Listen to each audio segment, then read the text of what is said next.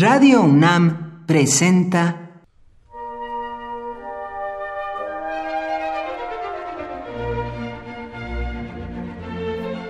Cuaderno de los Espíritus y de las Pinturas por Otto Cázares.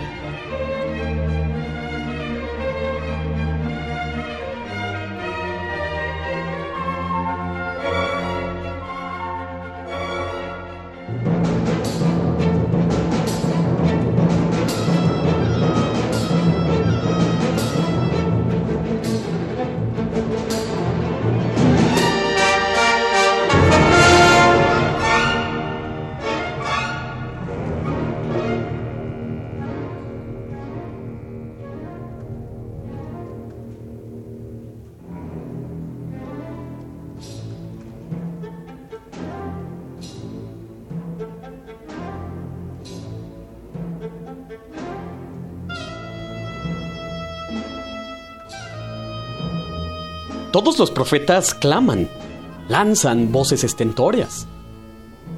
Los profetas están solos.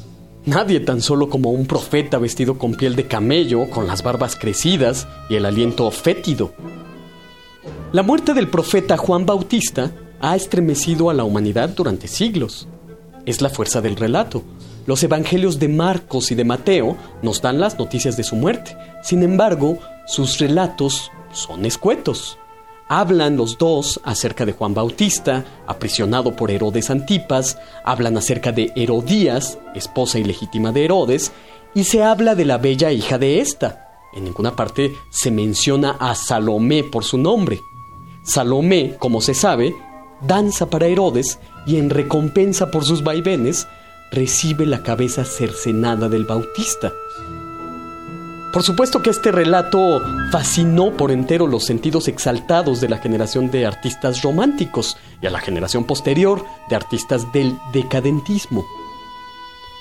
Románticos y decadentistas rendían tributo a las diosas de la crueldad. Y diosa sensual y terrible de primera línea era la Salomé del relato de la muerte del Bautista.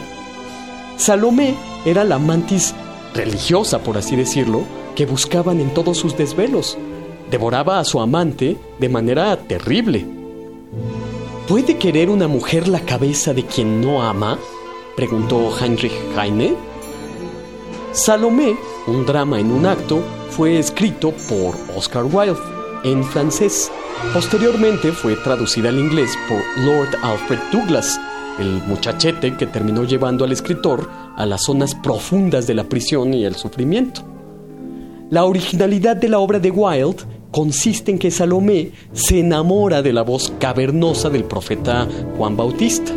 Solo la voz de trueno embeleza, por así decirlo, a la terrible mantis.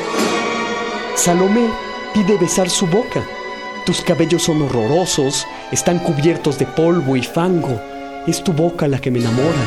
Es como una granada abierta con un cuchillo de plata. Déjame besar tu boca, dice Salomé. Juan Bautista rechaza a Salomé, provocando el despecho de la bella.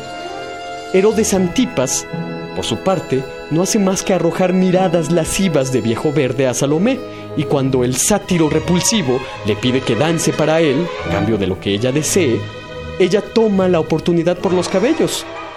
Es cuando tiene lugar la célebre danza de los siete velos.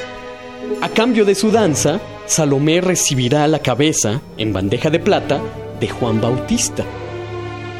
Con extraordinaria lascivia, la joven toma la cabeza cercenada del profeta de manos de un verdugo y en total oscuridad besa con un beso macabro los labios amoratados del Bautista.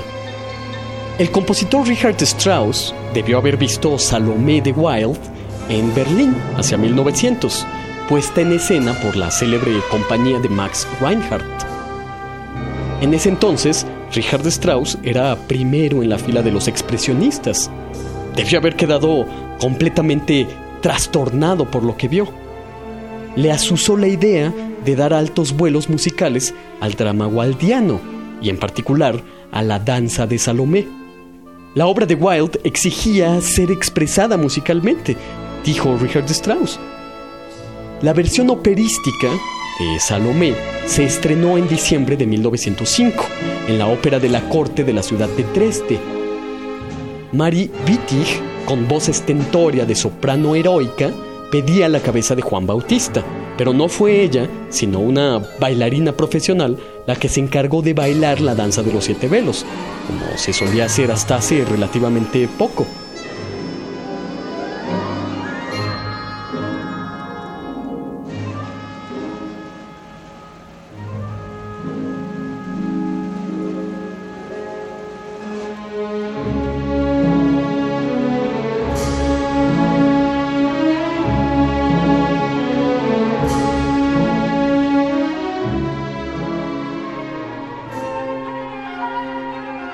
Por hoy, Otto Cázares cierra el cuaderno de los espíritus y de las pinturas.